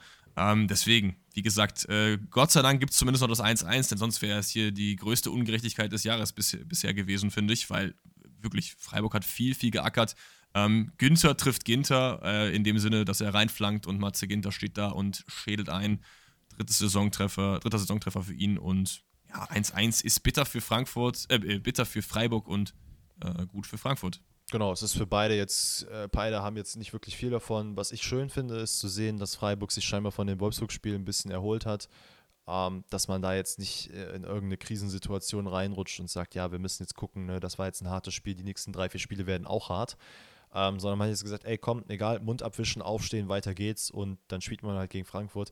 Da kannst du auch 1-1 spielen, aber wie du sagst, es ist komplett verdient, wenn Freiburg hier als Sieger vom Platz geht. Ja, leider nicht der Fall gewesen, weil man dann auch einfach viele Chancen leider nicht nutzen konnte. Ähm, das ist der Fußball, ne, wie man so schön sagt.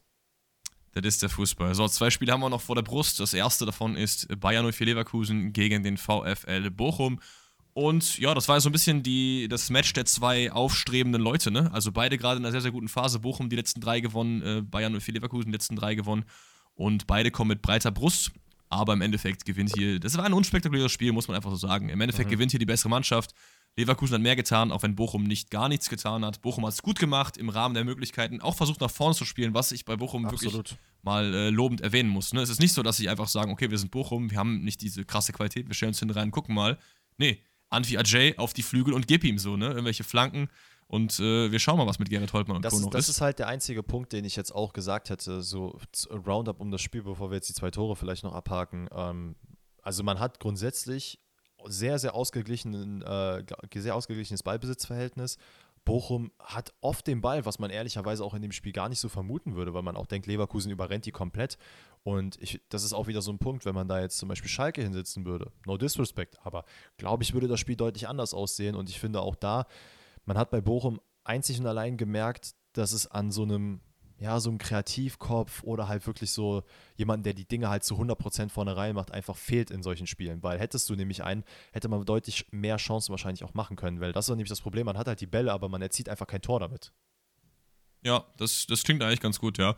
Ähm, lass uns noch die zwei Tore einmal abhaken, um das Spiel äh, ad acta zu legen. Das 1-0, ähm, ja, es war Kevin Schlotterbeck, versucht Mustadjebi zu stellen. Das ist meistens eine sehr relativ schwierige Angelegenheit im Strafraum. Ähm, der ist einmal so flink und äh, fix unterwegs. Ist für mich ein ganz klarer Elfer. Wenn du es anders siehst, äh, kannst du das gerne sagen, aber nee, glaube ich eigentlich auch ab, nicht. Absolut. Wenn nicht Nico, dann Kevin oder Kevin. Ja, ähm, Bayern 04 Leverkusen hat mit äh, in der Bundesliga die schwächsten Elfmeter gehabt, aber anscheinend äh, ist jetzt einer nach vorne gekommen, von dem man das nicht so erwartet hat, nämlich ich zumindest nicht.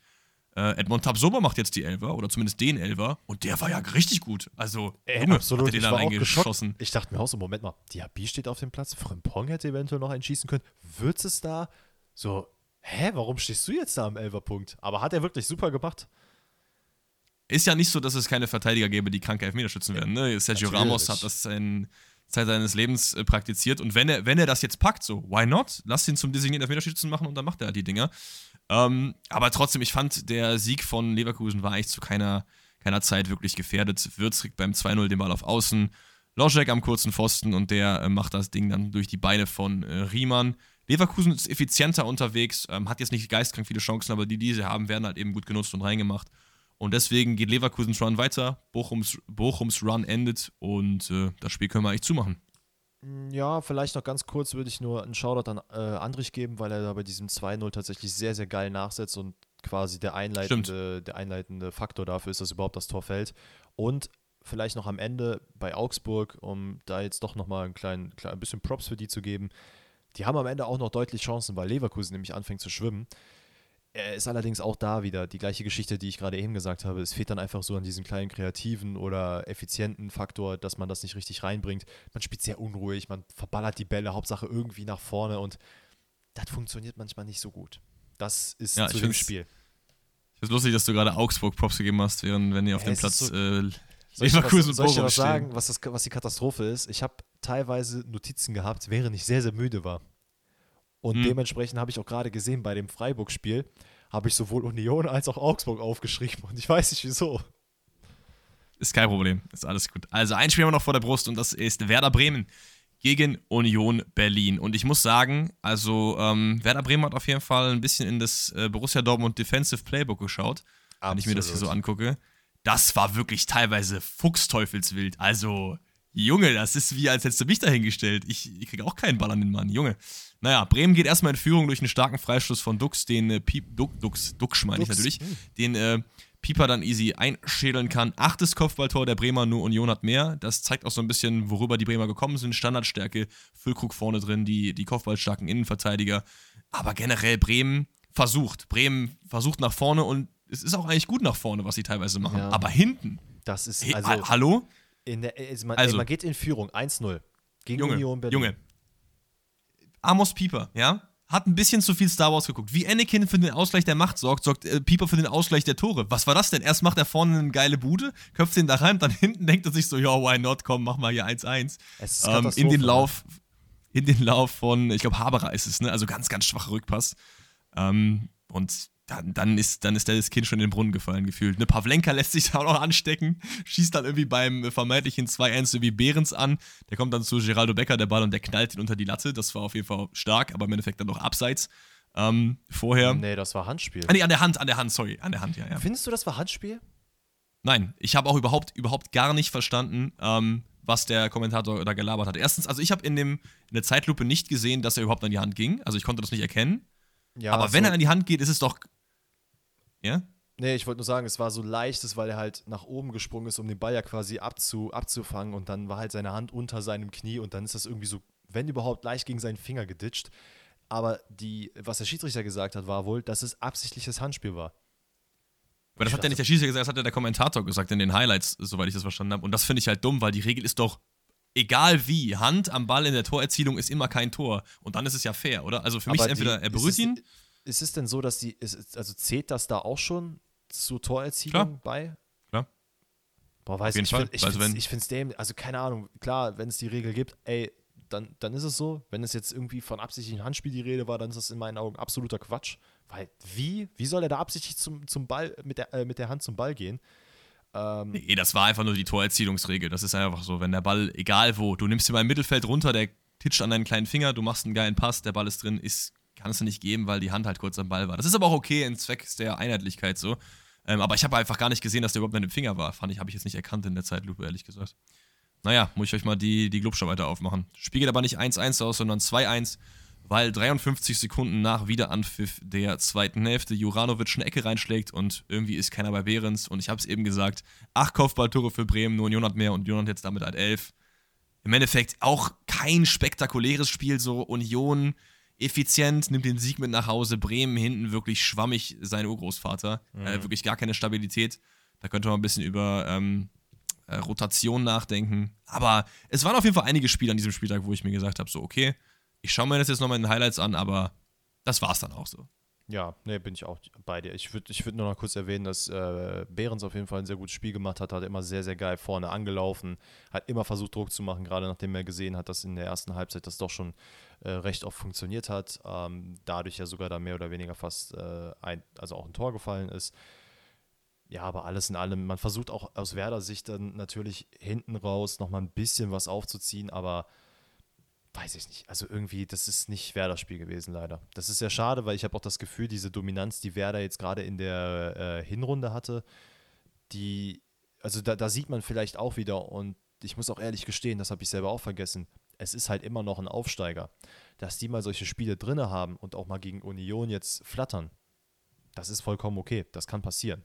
Ähm, Voll. Und ich glaube einfach, die Erwartungshaltung teilweise gegenüber Werder Bremen ist auch recht hoch, weil man immer denkt, ah ja, Werder Bremen, die sind doch übelst krass jetzt gerade drauf. Die müssen doch eigentlich jedes Spiel gewinnen, genauso wie Füllkrug auch. Jetzt hat der Mann irgendwie, ich glaube, der, ja der hat letztes Spiel ein Tor gemacht, aber jetzt hat er in diesem Spiel jetzt auch keins gemacht. Dann wird es wieder laut. So, dann ist es wieder, oh ja, der WM-Fahrer hat jetzt wieder kein Tor gemacht. Ich denke, Leute, lasst mal die Kirche im Dorf. Chillt. Ich verstehe es auch nicht. Ich muss, wie du halt meinst, es ist immer noch ein Aufsteiger. Ich habe auch wirklich oft gelesen, haben mir teilweise Leute geschrieben, so, ey, Bremen, Europa, was denkst du und so. Ist okay, dass man vielleicht darüber nachdenkt, aber irgendwie auch nicht. Weil das ist, das, auch wenn es vielleicht punktlich nicht so weit weg ist, für mich ist es in meinem Kopf unnormal weit weg, weil man darf halt nicht vergessen, dass andere Vereine deutlich, deutlich weiter sind. Wir haben immer noch in der Liga Union, Freiburg, wir haben Wolfsburg, die gut spielen, wir haben Hoffenheim, die seit Jahren gut spielen. Ähm, wir haben Leverkusen, die alle diese Plätze besetzen, dass Bremen da nicht mit Europa mitspielen kann, das sollte eigentlich schon klar sein. So. Wenn es so wäre, wäre es krass, aber glaube ich halt nicht. Glaubst du, dass es Mannschaften gibt, die sich tatsächlich bewusst dazu entscheiden, dann kurz vor Europa oder kurz vor Ende der Saison, wo es halt Richtung Europa gehen könnte, zu sagen, boah, ey, lass mal bitte ein bisschen schlechter spielen, weil Europa wird uns nächste Saison komplett den Hals brechen. Dafür ist halt zu viel Geld dahinter, ne? Also wäre es ohne Geld und nur Prestige und so, dann würde ich sagen, okay, aber da du ja so in der Europa League äh, schon so viel Geld bekommst, ähm, dass teilweise, wenn, wenn so Werder Bremen, die in der zweiten Liga waren, wenn die nach Europa kommen wollen könnten, die würden das Geld mitnehmen. Dann ist das okay. Ja, nee, ich dachte, Zur Not gehst du nochmal runter in die zweite Liga. Ich glaube nicht, dass das passiert. Weil es gab ja, war das bei Freiburg? Ich glaube, es war bei Freiburg oder bei Union letzte Saison oder vorletzte Saison, wo es dann auch hieß, so, boah, hm, okay, die versuchen wahrscheinlich jetzt so ein bisschen Europa zu vermeiden, weil Dreifachbelastung, wer weiß, ob das nicht in der nächsten Saison äh, wirklich nach hinten losgehen könnte. Ah, you never know, vielleicht hast du auch recht. Pass auf, äh, wir haben noch ein Team of the Matchday, also Spiel, äh, nee, elf des Spieltags Ach, ja, vielmehr. stimmt, genau. Hast du eine gemacht? Ich habe eine gemacht. Ich habe nur gerade jetzt mein iPad schon zugemacht, weil ich dachte, wir wären durch. Aber äh, hau gerne mal deine raus. Ich würde dann noch ergänzen. Ich habe eine sehr wilde Formation gemacht. Die gibt es aber auch wirklich. Die kann man auch wirklich so spielen. Ich gehe mit dem 3-3-2-2 rein. Das ist halt, wenn die Sechser noch einrücken und dann die Innenverteidiger mhm. so White Centerbacks werden. Aber egal, das ist so taktisch mäßig. Wir gehen mit Schwäbe im Tor mhm. gegen die Bayern. Absolut. Stark gehalten. Bin ich komplett bei dir. Finde ich. Dian Dramasch hat auch ein gutes Spiel gemacht. Oder Ramay, wie er anscheinend heißt. Der Debütkeeper bei Frankfurt. Nein, aber Schwäbe nein, muss nein. rein. Nein, nein. Boah, Jeff Chabot davor? Ja, hundertprozentig. Chef Chabot. Nicht hm, Jeff, Chef, Chef Chabot, genau. Einfach nur Chef. Chef. Chef, ich heiße Chef. ähm, dann haben wir Matze Ginter daneben. Ja, würde ich, habe ich auch. Und, äh, und ich habe Riedle Baku noch genommen, weil mir irgendwie kein dritter Innenverteidiger eingefallen ist. Der kann ja auch theoretisch Verteidiger spielen. Ja, ist, die Elf muss ja nicht auf dem Platz stehen. Gut, ich, hätte, ich, hätte, zum Beispiel bei mir jetzt noch in der Verteidigung, ob jetzt innen, außen, was auch immer, hätte ich jetzt noch Van de Ven reingenommen, weil der Mann auch ja. wieder komplett wild unterwegs war. Kann man auf jeden Fall auch äh, machen. Dann habe ich ein Dreier-Mittelfeld aus Skiri Endo Swanberg. Ist, glaube ich, relativ äh, einfach das gehalten. Dann haben wir Olmo und Wimmer davor auf den zwei Zehnerpositionen und Ja. äh, Kramaric und Hanno Behrens im Sturm. Hanno, Be- ich hätte. Oh, ich überlege, ja, ich hätte noch einen Case für André Silva machen können, weil ich finde, Den er hatte ich erst drinstehen, Gespiel ja. Hat. Aber ich weiß nicht, ob ich Kramaric rauskicken würde dafür. Kramaric hat zwei Tore gemacht. Ne? Das ist der Punkt. Aber er und ja das auch. waren auch zwei, zwei geile Tore. Ja, aber Kramaric hat zwei kranke Tore gemacht auch. Pass ne? auf, wir haben, du hast ja, wir haben ja Dani Olmo drin. Wir haben einen Leipziger, das reicht komplett aus. Das finde ich auch. Das finde ich auch. Gut. Äh, wen hast du sonst noch anders? Das wäre sonst alles bei mir gewesen. Ich hatte Ah, tatsächlich easy. nur Okay. in Verteidigung an, oder in der Verteidigung jemand anders und vorne. Pass auf, wir haben jetzt schon relativ spät. Das heißt, wir werden jetzt noch die QA-Fragen, die ihr eingesendet habt, äh, durchgehen. Heute sind es nur fünf Fragen, weil wir heute den Bundesliga-Rückblick haben. Das sind ja immer schon von vornherein ein bisschen länger, die Folgen. Fünf Fragen, aber dafür sind die fünf Fragen sehr, sehr geil. Falls ihr nicht wisst, wie ihr einsenden wollt, immer Mittwoch, Donnerstag morgens gibt es einen Sticker bei mir in der Story, wenn mich Danny morgens dran erinnert, weil ich vergesse es safe jedes Mal. ähm, und dann könnt ihr da eure Fragen einsenden und im Podcast am Start sein. Ey, Ranis Frage hatten wir eben schon. Ganz kurz, kurz be- jedes Mal, wenn ich donnerstags arbeite, das erste, was ich mache, ist mein Laptop aufmachen, auf meinem Arbeits-WhatsApp dir erstmal schreiben, denk an die, Podca äh, denk an die Podcast-Fragen. Das ist das erste, was ich mache. Ehre. Ehre, Danny, Ehre. Pass auf, also fünf Fragen haben wir noch. Die erste Frage kommt von Allen und der fragt, kann Sommer Manuel Neuer langfristig vielleicht sogar Manuel Neuer äh, bei den Bayern ersetzen? Ich, Nein. gla ich glaube tatsächlich ja. Ähm, Okay. Was, ich glaube, jetzt gerade gehen wir in so eine sehr, sehr unschöne Bayern-Zeit wieder. Ich glaube, es ist Mhm. langsam so ein bisschen wieder, die Trommel wird wieder gerührt, da ist was los, da, ja, da weiß ich, da brutzelt so ein bisschen im Ofen. Äh, jetzt mit, mit dem Torwarttrainer, äh, hier Manuel Neuers bessere Hälfte, die ist jetzt weg. Ich weiß nicht, wa- also vielleicht ist er der, der magische Dude gewesen, der Manuel Neuer halt zu dem gemacht hat, was er ist. Ähm, vielleicht auch nicht. Ich würde es mir wünschen. Ich hätte irgendwie Bock auf mal so einen Change bei Bayern. Nicht, dass es irgendwie im Schlechten auseinandergeht, weil das, ja, könnte es ja eventuell auch die Tendenz geben, dass es dann heißt, äh, Neuer gegen Bayern, was soll das? Der, warum habt ihr meinen besten Freund rausgeschmissen? Solchen Kram, ne? Aber Ja, ja. ähm, ich glaube, es muss sich auch erstmal einpendeln, wie Jan Sommer spielt. Und es kommt halt auch wirklich sehr, sehr stark darauf an, wie gut Manuel Neuer zurückkommt. Denn das haben wir auch schon aufgemacht. Manuel Neuer ist wirklich so das Liebling der, der Bayern. Also wenn, wenn der nur ansatzweise einen Ball halten kann, steht der als Nummer 1 im Tor. Das ist beim DFB so, das ist beim FC Bayern so. Und ich Genau. glaube, so gut Jan Sommer spielt, und wir hatten viele Torhüter in der Bayern-Zeit, die äh, auf die als zweiter Keeper waren, dritter Keeper, was auch immer. Die hätten alle nach vorne kommen können. Hat es keiner geschafft, weil Manu steht da. Der ist auf Platz 1. Und ich glaube, es, es zeigt sich, es muss sich wirklich zeigen, inwiefern Manuel Neuer einfach auch von den Leistungen her wieder oben mitspielt. Ähm, weil ich weiß nicht, ich finde es ich find's krass, ähm, wenn Jan Sommer da tatsächlich langfristig jetzt auch noch was machen könnte. Äh, und selbst wenn das auch nicht ist, ich glaube, da ist er selber auch nicht mehr drüber. Ich glaube auch aus dem Grund, was du gesagt hast, dass äh, Manuel Neuer einfach so ein riesenhohes Standing beim Verein genießt, dass das nicht der Fall sein wird. Ich glaube, ähm, selbst wenn Sommer jetzt krass gut spielt, wird immer sein, oh, Manuel, das ist unser Neuer. Das ist der Typ, der uns alles gewonnen hat, was es gibt und deswegen wird er auch spielen.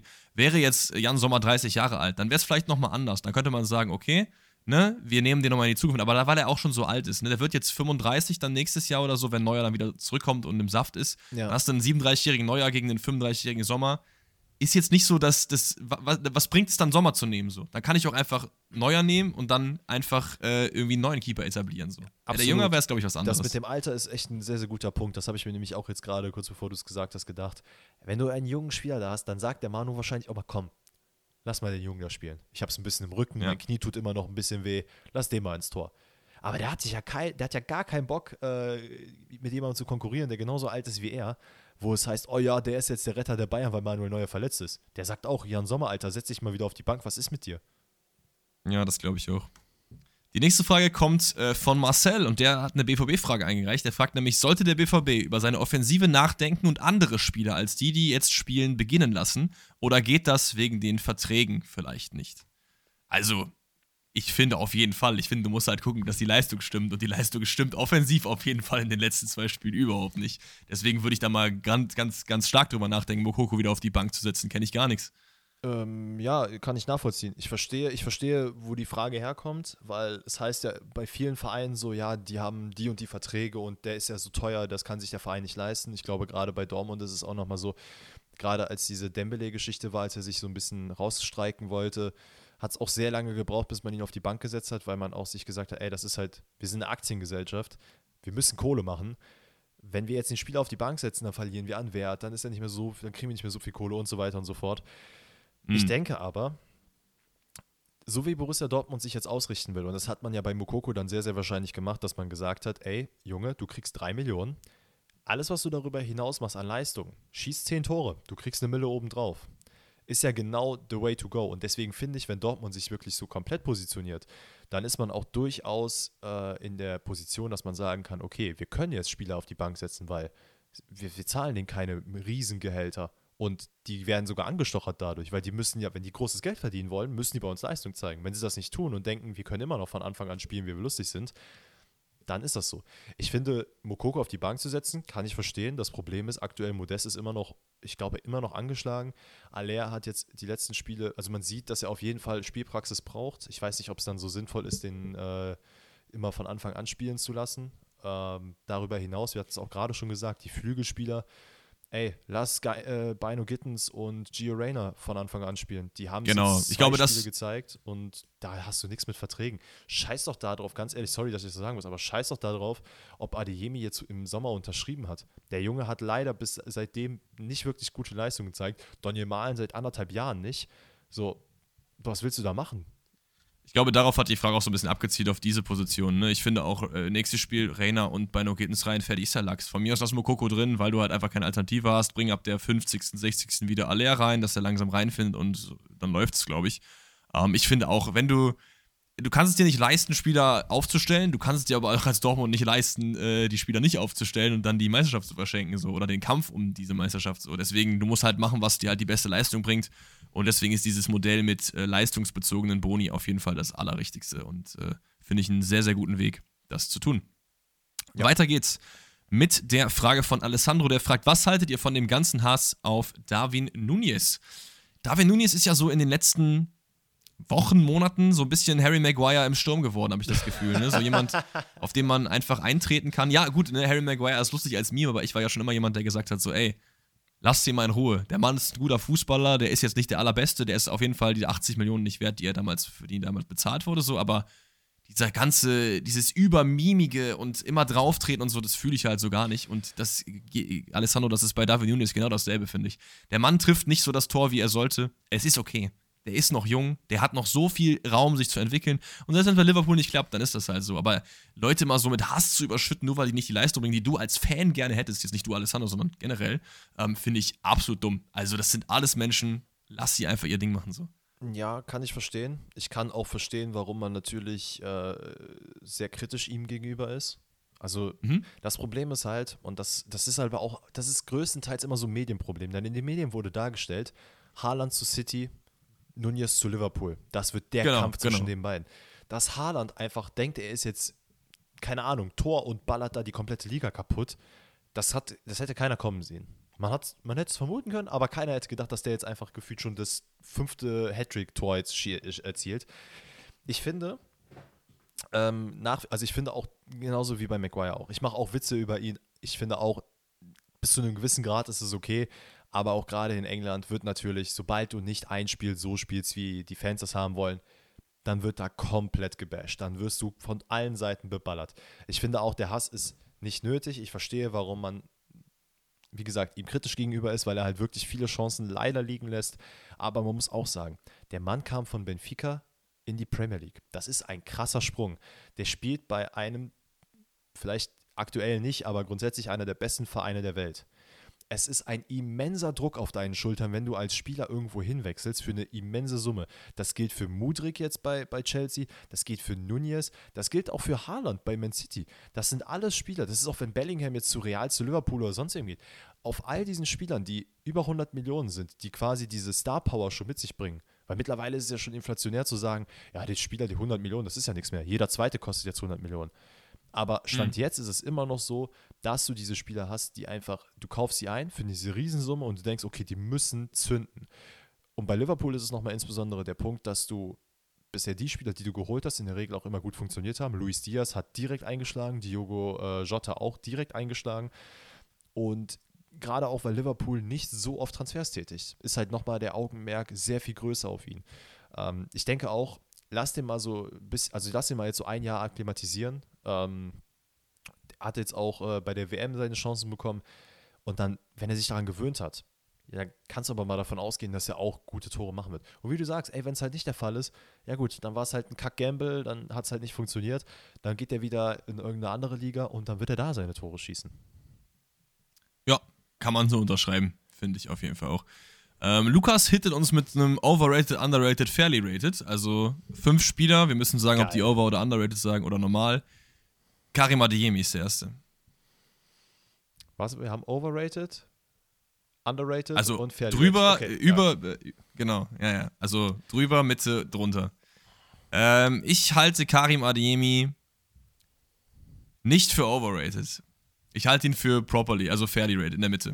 Weil ich finde, dass er schon einiges mitbringt. Und nur weil er eine schlechte Phase bekommen hat, ist er kein schlechter Fußballer so. Ihr habt, wir haben alle gesehen, was der drauf hat bei RB Leipzig, äh, RB Leipzig, RB Salzburg. ja, weiß selber, ne?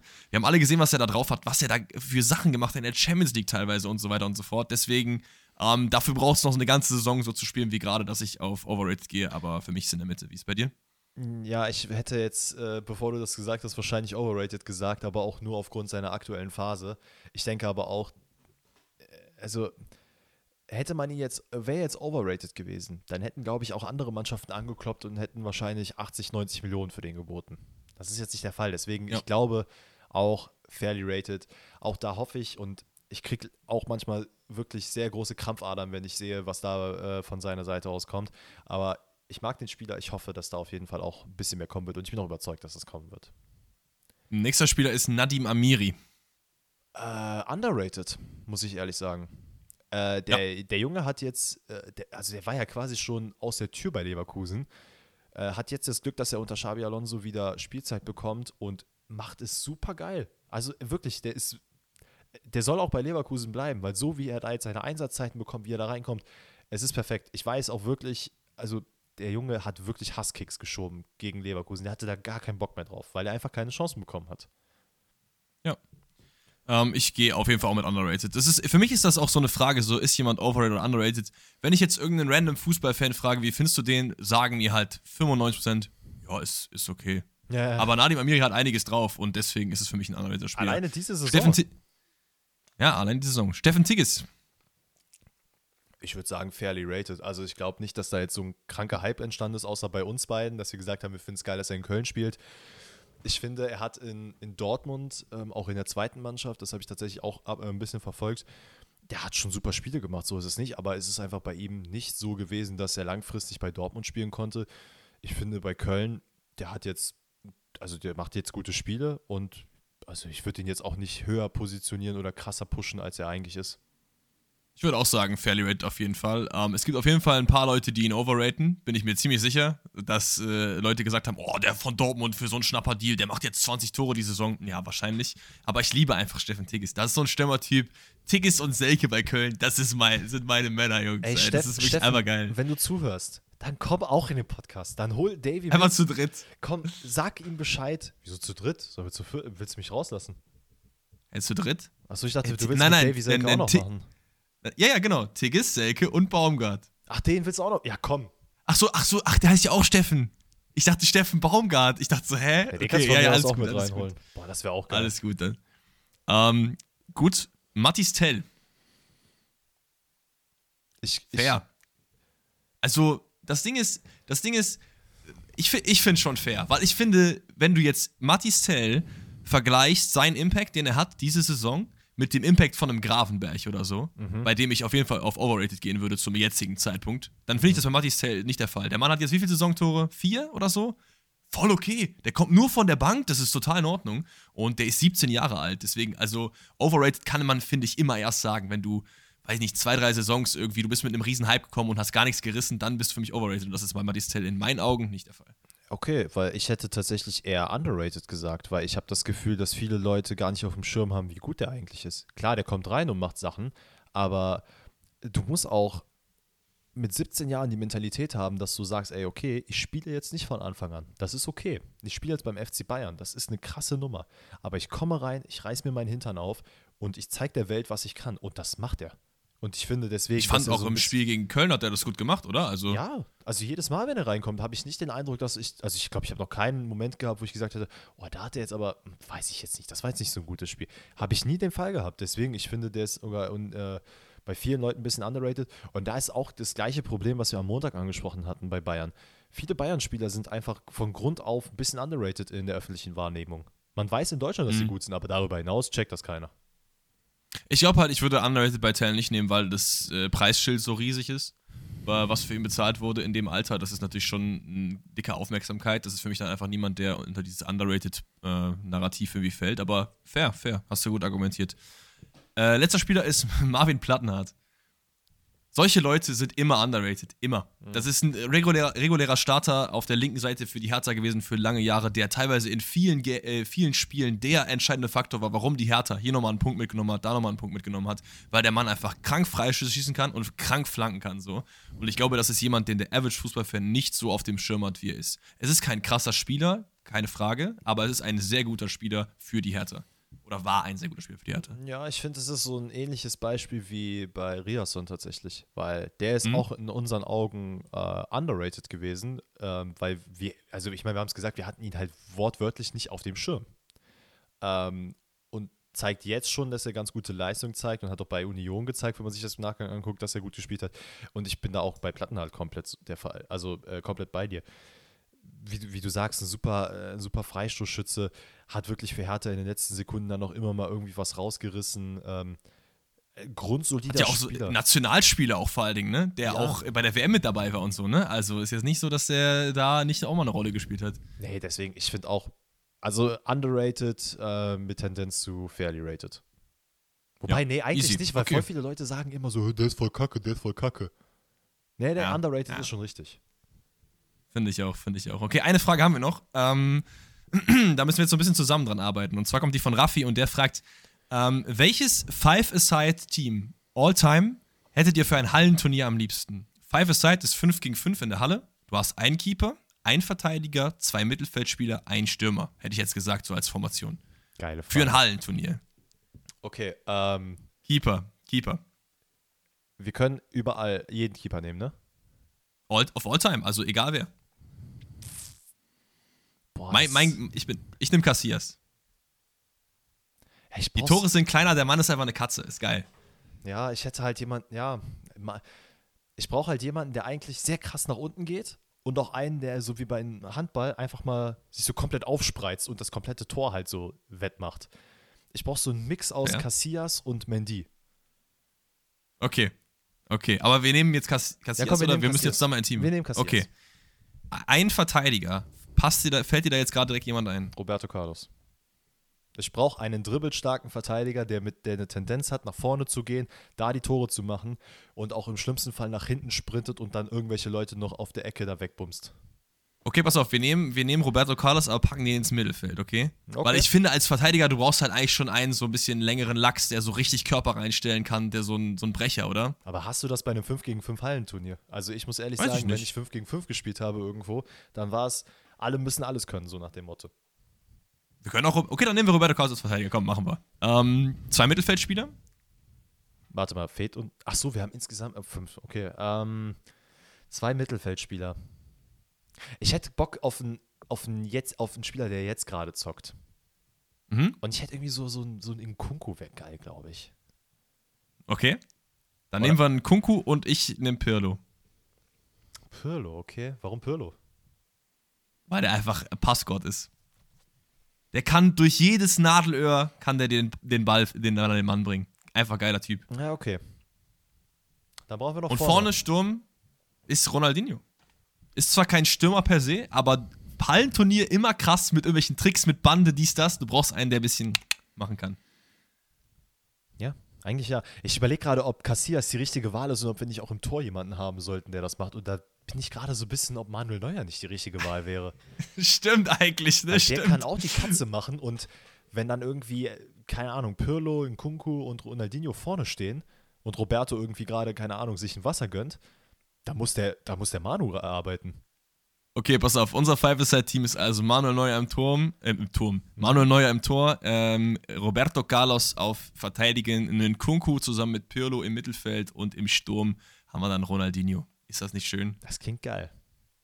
Können eigentlich auch Nkunku und Ronaldinho tauschen, das passt, glaube ich, von der Position dann besser. Aber geiles Team. Hätten, hätte keiner von uns eine Chance gegen. Keiner. ich hätte jetzt Bock auf so ein Hallenturnier. Ja, das war eigentlich schon. Ne? Zeiten. In der Schulzeit war das immer wirklich sehr, sehr geil. Können wir ja nochmal machen, oder? Also, why not? Kommst du mal mit und dann gehen wir mal eine Halle mieten. Zu zweit. Oder mit. Wir finden doch genug Leute. Ja, frag, lass mal Pirlo und Ronaldinho und so anfragen. Vielleicht kriegen wir die zusammen.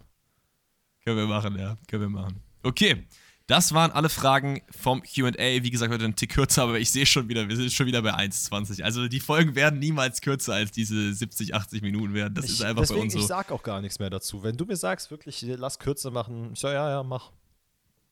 Aber ich fand, wir haben uns heute eigentlich in der, in der Liga schon eigentlich ganz gut rangehalten. Naja, alles easy. Okay, dann bleibt uns nichts Nein, mehr nein, weiter ey, zu sagen. Nein, natürlich, wir haben was komplett vergessen. Ach, Tippspiel. Tippspiel, Leute. Ah, Was, was, also wirklich. das hätten wir mal im Moment, das hätten wir mal nach der Rückblick-Dings machen sollten, ne? Ja, das ist jetzt aber leider nicht so. Die Leute hören sowieso Ja. bis zum Ende zu, deswegen. Ähm, Das ist richtig. Wir haben einfach eine krass loyale Zuschauerschaft. Also schaut an jeden Einzelnen, der jetzt noch zuhört. Wir haben euch so, so unglaublich lieb. yeah. Leipzig, Stuttgart. Ähm, es geht äh, 2-0 für Leipzig aus. 1-1. Okay. Bremen, Wolfsburg. Bremen, Wolfsburg. Oh, Hm. 3-3. Wolfsburg, die alles zerstörenden Wolfsburg gegen Bremen, die wir spielen komische Pässe hinten rum. Bremen, Das wird ein Comeback. knackiges 1-3. 1-3. Hertha Union. Oh. Ja, nee, da geht, da geht glaube ich, Hertha diesmal komplett unter. Ich glaube, das, das zieht sich durch, deswegen gehe ich da mit einem 0 zu 4. 0 zu 3. Hoffenheim gegen Mönchengladbach. Das ist für mich auch irgendwie so ein klassisches 2-2. Ist für mich ein 1-0 für die TSG. Äh, Freiburg-Augsburg. Ähm, da glaube ich, wird Freiburg 2-1 gewinnen. Da gehe ich mit, ist glaube ich fair. Mainz gegen Bochum. Uh, ist auch ein geiles Spiel eigentlich. Mm, Ich glaube tatsächlich, dass Bochum das machen. wird. Warte. Ja, ja, doch. Bochum gewinnt das dreckig 1-0. Ist für mich ein 0-0. Und äh, Bayern gegen Frankfurt. Ich muss jetzt mal wieder confident sein. Ich tippe 3-1. Ich sag 2-0 Frankfurt. Schalke gegen Köln. Boah, machen die Schalker das? Ich glaube nicht. Ich glaube Köln. Ja, nee, oder? Boah, in Schalke. Ganz ehrlich. Ich liebe Köln, ne? Und ich hoffe, dass die gewinnen. Aber ich sag 1-0 Schalke. Ich muss mit 2-0 Köln gehen. Mach das. Und haben wir Leverkusen gegen Dortmund, sage ich 4-0 äh, Leverkusen. Wow, okay. Nee, weißt du, was ich glaube? Weil mir das gerade aufgefallen ist, was es für eine Frechheit ist, dass du einfach immer gegen Bayern wettest. Ich wette nicht immer gegen Dortmund. Ich, Ich überlege immer, hm, was. Ich wette auch nicht immer gegen Bayern. Ich habe nur die letzten drei Spiele Mhm. gegen Bayern getippt. Ja, Ähm, das sind aber die einzigen, an die ich mich erinnere. Leverkusen, Nee, wir wetten nicht 4-0. Leverkusen gegen Dortmund ist halt immer ein Spiel, wo 800 Tore fallen. Hm, Drei, ich mach, ich mach 2-3. Ja, ich Zwei. mach auch 3-2 Dortmund. Okay. Äh, was mir aber jetzt noch einfällt, ist, was ich dich fragen wollte. Wie sieht eigentlich dein, also wie war jetzt dein Spieltag-Tipp äh, vom 18. Spieltag? Ja, Moment mal. Weil bei mir war Ah. auf jeden Fall Bananas. Äh, 18. sage ich, ähm, 17. Bananas? Ja, Das war, heißt, ich bin Bananas. ja, war so semi-geil. Ich habe, glaube ich, zwei, vier, acht, acht Punkte geholt. Das war ja übelst geil. Warum sehe ich eigentlich mich nie? Ich check halt dieses Overlay immer nicht. Hey, Ich sehe mich einfach nicht. Ach so, hey, du gehst doch einfach unter Spieltagen, da wo du getippt hast und kriegst den Spieltag davor. Ah. Ach so, Junge. und dann wird das unten. Ah, stabil. Ja, ich habe stabile äh, vier Punkte geholt. Cool. Das ist auf jeden Fall nicht so gut. Gut. Also, nächstes Mal gibt es das Tippspiel auf jeden Fall wieder nach dem Bundesliga-Rückblick und nicht am Ende der Folge. Das äh, war auf jeden Fall nicht geplant. Aber ist ja nicht schlimm, Leute. Also, was uns jetzt noch zu sagen bleibt, ist, vielen lieben Dank fürs Zuhören, dass ihr uns wieder 80 Minuten lang eure Ohren geliehen habt. Habt einen wundervollen Tag, wo auch immer ihr das jetzt hört. Und wir sehen uns am Montag oder hören uns vielmehr am Montag zum neuen Bundesliga-Rückblick. Habt noch einen schönen Tag. Ciao, ciao. Kinder, haut rein.